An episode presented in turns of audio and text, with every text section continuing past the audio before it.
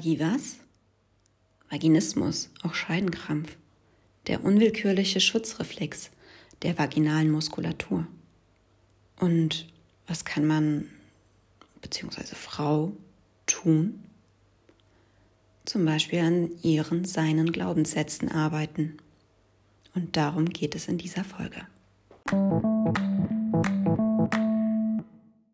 Hallo zusammen, ich bin Katha, ehemals Betroffene bzw. nach wie vor Betroffene von Vaginismus und zeige zu dem Thema, über das Deutschland nicht spricht, klare Kante, das Liebesleben und insbesondere dessen Schattenseiten.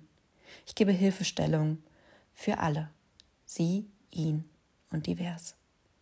Willkommen auf meinem Podcast.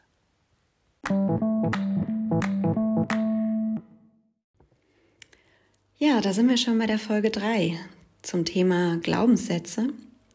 Wir sprechen heute über Glaubenssätze, die sich durch ähm, Erfahrungen oder durch das Umfeld, die Erziehung, aber auch durch Medien wie beispielsweise Pornografie festgesetzt haben können oder vielleicht auch ja, festgesetzt haben. Und vor allen Dingen sprechen wir aber auch darüber, welche Glaubenssätze denn vorteilhaft für die Heilung sind.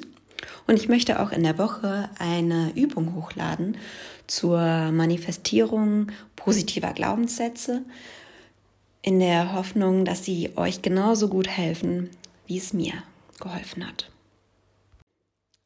In der letzten Woche habe ich eine anonyme Umfrage gestartet auf Insta und ähm, die Rückmeldungen waren echt enorm. Das fand ich sehr schön. Ähm, es ging darum, wie stark sich die Erziehung auf Vaginismus auswirkt. Und tatsächlich waren 88 Prozent der Meinung, dass das Elternhaus da ihre Finger mit im Spiel hat. Letztlich glauben wir als Kinder oder Jugendliche, was unsere Eltern uns anerziehen und denken, dass es richtig ist. Und auch wenn unser Denken sich wandelt oder auch die Erfahrungen damit spielen, mm, haben unsere Eltern uns doch den Keim in den Kopf gesetzt. Ja, und vielleicht auch gar nicht bewusst oder wollten uns sogar damit schützen, dass wir vorbereitet sind und haben nicht an die Spätfolgen gedacht, wie Ängste, die sie dadurch schüren. Ähm, und das vor dem Normalsten der Welt oder dass es eine Sünde sein könnte. Jedenfalls haben sie ihre negativen Erfahrungen uns auferlegt, den Keim ins Hirn gesetzt. Beginnen wir mit den negativen Glaubenssätzen und ich möchte versuchen, den Transfer darzustellen zu dem, dass es positive Glaubenssätze sein sollten und wie diese lauten sollten. Genau, fangen wir an. Ich bin meinem Gegenüber nicht gut genug. Ich fühle mich nicht wohl. Ja, beim Rasieren manchmal durch die Reibung, da entstehen dann so Punkte und Stoppeln, die einfach nicht so schön aussehen. Und dann fühle ich mich nicht wohl und dann verklemme ich. Hm, ich habe zu dicke Beine. Gucke ich überhaupt gut? Oder sieht das ganz schrecklich aus?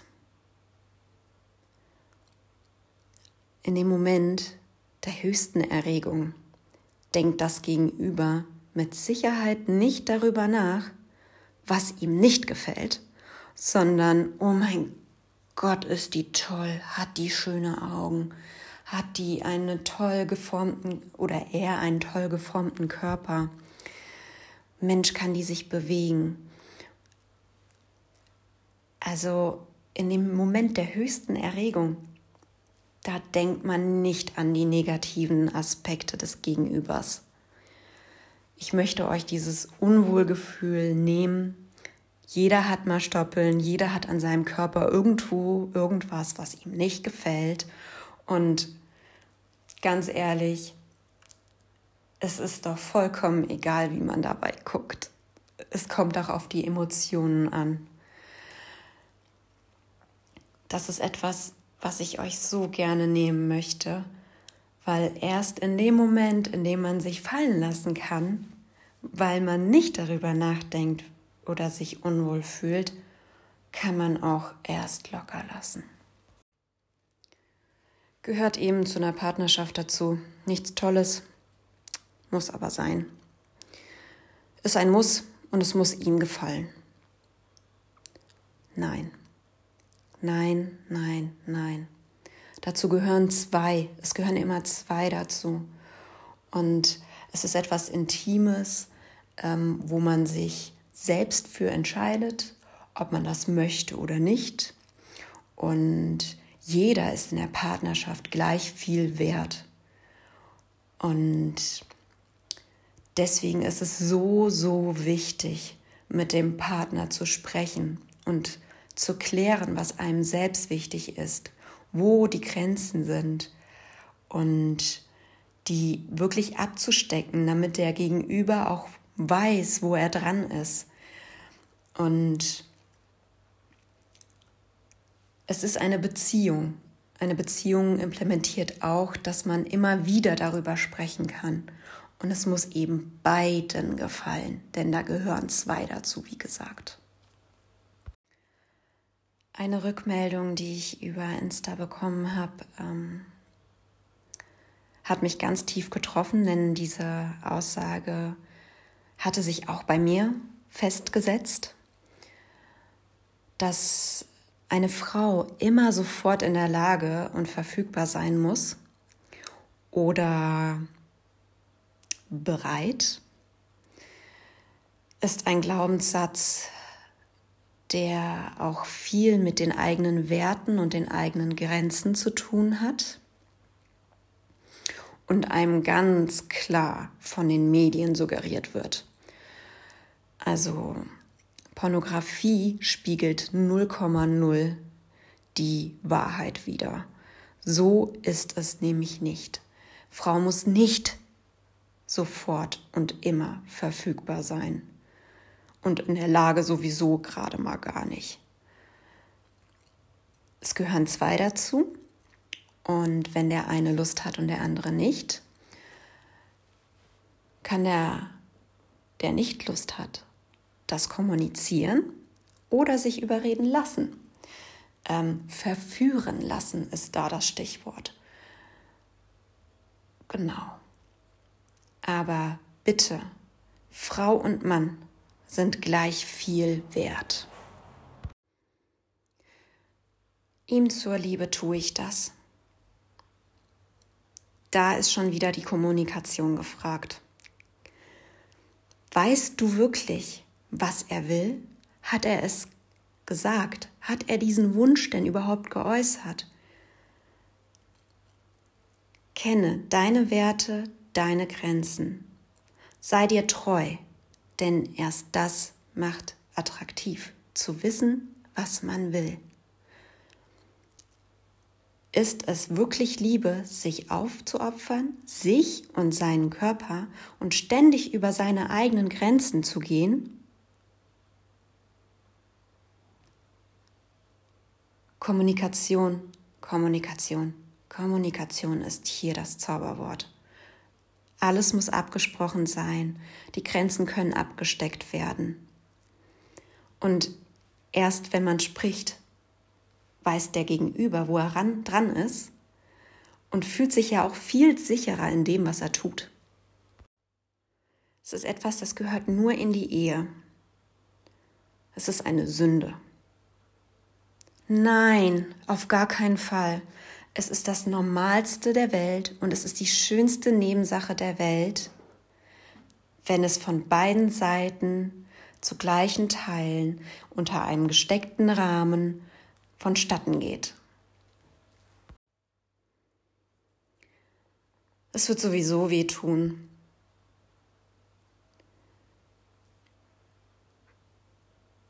Das möchte ich euch auch nehmen. Klar, manchmal kriegt man das ähm, von Älteren gesagt oder von Eltern, die einen davon abhalten wollen oder von Eltern, die selbst diese Erfahrung gemacht haben. und es selbst nicht besser wissen oder einen vorwarnen und dadurch schützen wollen. Im Normalfall ist der weibliche Körper dafür getan, gemacht, dass es eben nicht weh tut. Und wenn man sich auf den anderen hundertprozentig einlassen kann und dem anderen vertraut, sich fallen lassen kann, sich selbst wert ist, Nein sagen zu können, seine Grenzen kennt, dann ist man irgendwann mal so weit und der Körper macht nicht den Selbstschutz, weil er denkt, es wird wehtun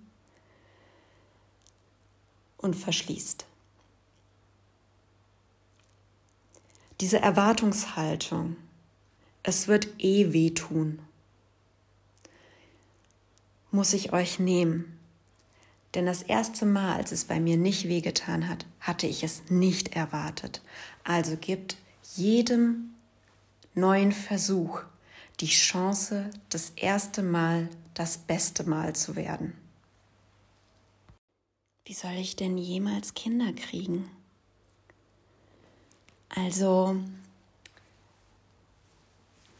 wenn es irgendwann mal möglich ist, dass ähm, ja, Sexualität möglich ist, auch wenn es kein ähm, schmerzfreier Akt ist, ist ähm, es möglich, schwanger zu werden ähm, und auch ein Kind auf die Welt zu bekommen. Denn hier ist ein Beispiel, ich. Ähm, ich konnte Sexualität auch genießen mit Schmerzen. Ähm, man lernt es irgendwann mal auch ein bisschen abzuschalten oder wegzudenken, ähm, dass man zumindest ähm, ein wenig lockerer ist. Und ja, der Körper schüttet während der Geburt so viele Hormone aus, dass ähm, nicht nur mein Psychiater und meine Psychologin und mein Frauenarzt mir gesagt haben, das wird kein Problem sein, ähm, sondern auch ich habe die Erfahrung gemacht, dass ich eine wunderschöne Geburt erleben durfte ähm, vor vier Jahren.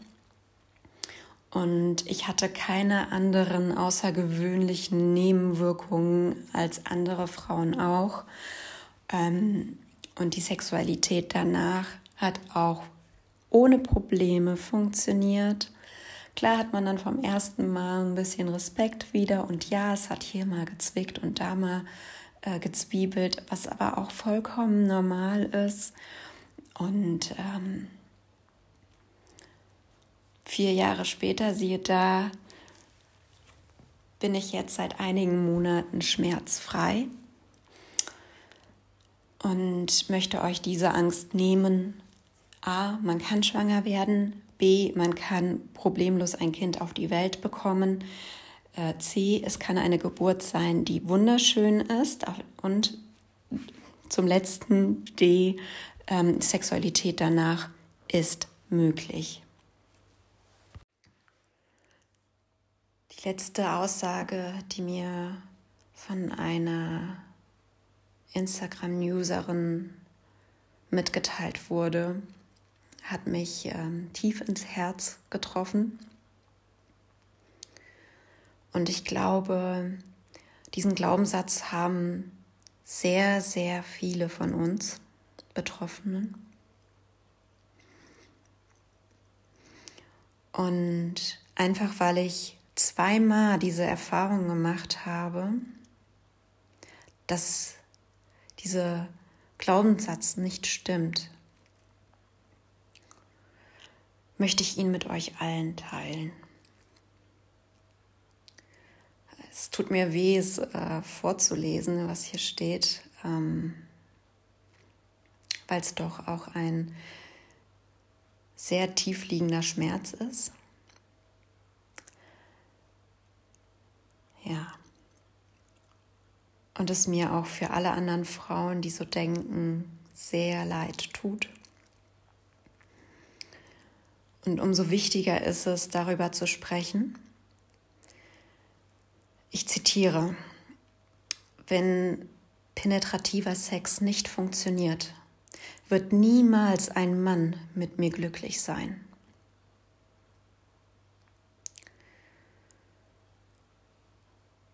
Erstens, Sex ist so viel mehr als penetrativer Sex. Da gehört so viel dazu. Und wenn Liebe im Spiel ist und Begierde, dann ist das Eindringen das geringste an allem. Denn das Ganze drumherum ist doch viel, viel intensiver. Das ganze Vorspiel, ähm, was manchmal sogar über Tage gehen kann. Ähm, die Massagen. Die höchste Erregung ist nicht mal das Eindringen. Und es gibt so, so vieles drumherum. Und dazu werde ich euch einige Links für, ähm, ja, in den Notes hinterlegen. Ähm, es gibt Bücher, die äh, Massagen zeigen. Ähm, es gibt YouTube-Videos über Aufklärung. Und auch ich habe den Gedanken gehabt, dann wird es eben eine Frau. In der heutigen Gesellschaft kann man auch mit einer Frau an seiner Seite glücklich werden. Und dann kann man dem Thema penetrativen Sex auch vollkommen aus dem Weg gehen, wenn man das möchte.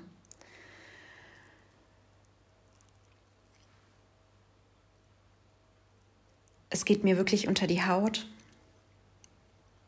Und ich würde dieser Thematik auch gerne eine ganze Folge widmen und gerne auch in der Kommunikation, in der Diskussion mit anderen gemeinsam.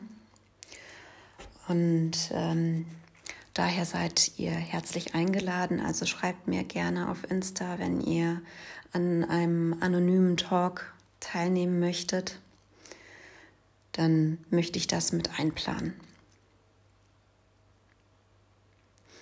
Es gibt mit Sicherheit noch viel, viel mehr Glaubenssätze, die ich jetzt hier nicht aufgeführt habe, weil sie mir nicht eingefallen sind oder weil ich sie nicht selbst erlebt habe.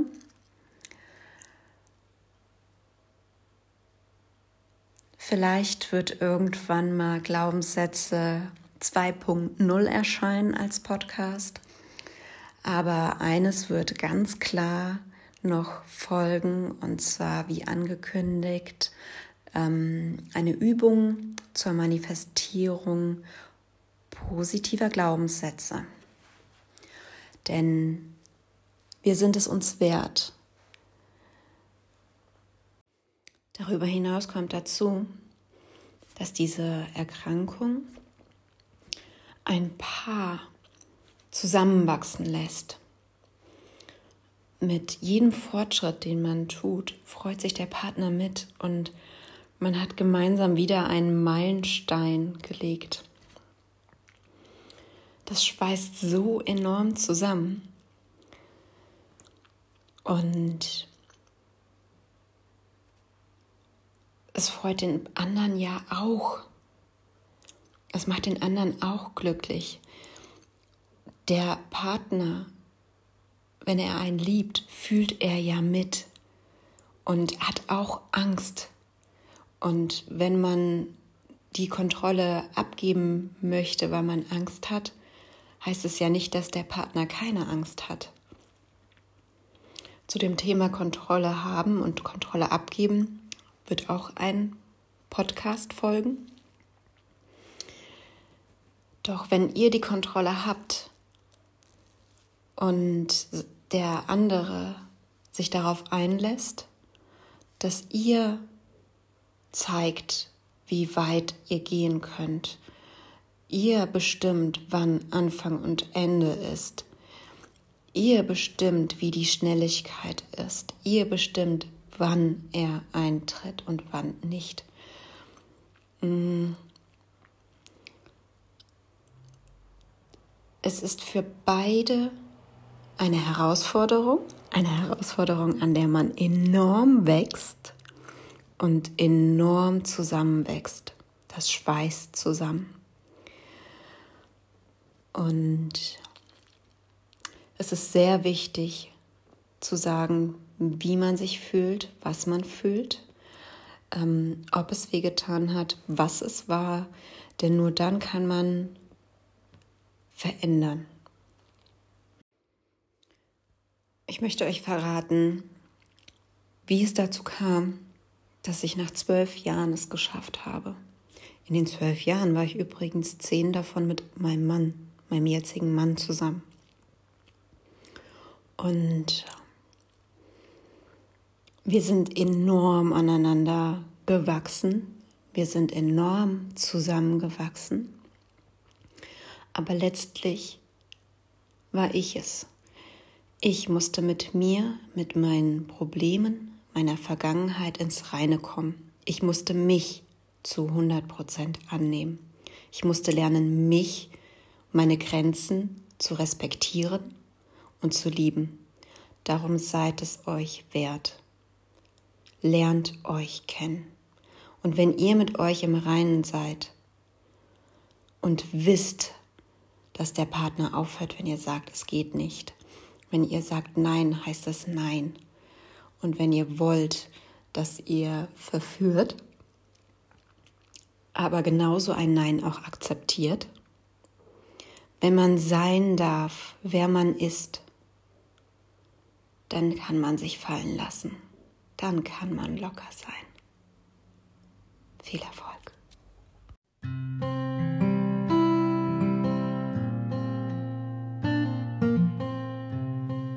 Haben so einen schönen Körper geschenkt bekommen. Wir sollten es uns wert sein, unsere Grenzen ganz klar zu kommunizieren. Unser Partner findet uns attraktiv, ansonsten wäre er nicht mit uns zusammen. Und wenn er uns liebt, akzeptiert er auch unsere Grenzen. Und auch keine Kommunikation ist Kommunikation. Denn wer still wird und immer stiller, hat mehr zu sagen. Bitte, redet miteinander, steckt eure Grenzen ab, lernt euch richtig kennen. Dann könnt ihr euch gegenseitig fallen lassen. Bildet euch weiter. Es gibt Literatur dazu. Wie gesagt, verlinke ich in den Show Notes. Und bis zum nächsten Mal bei Vagivas. Eure Katha.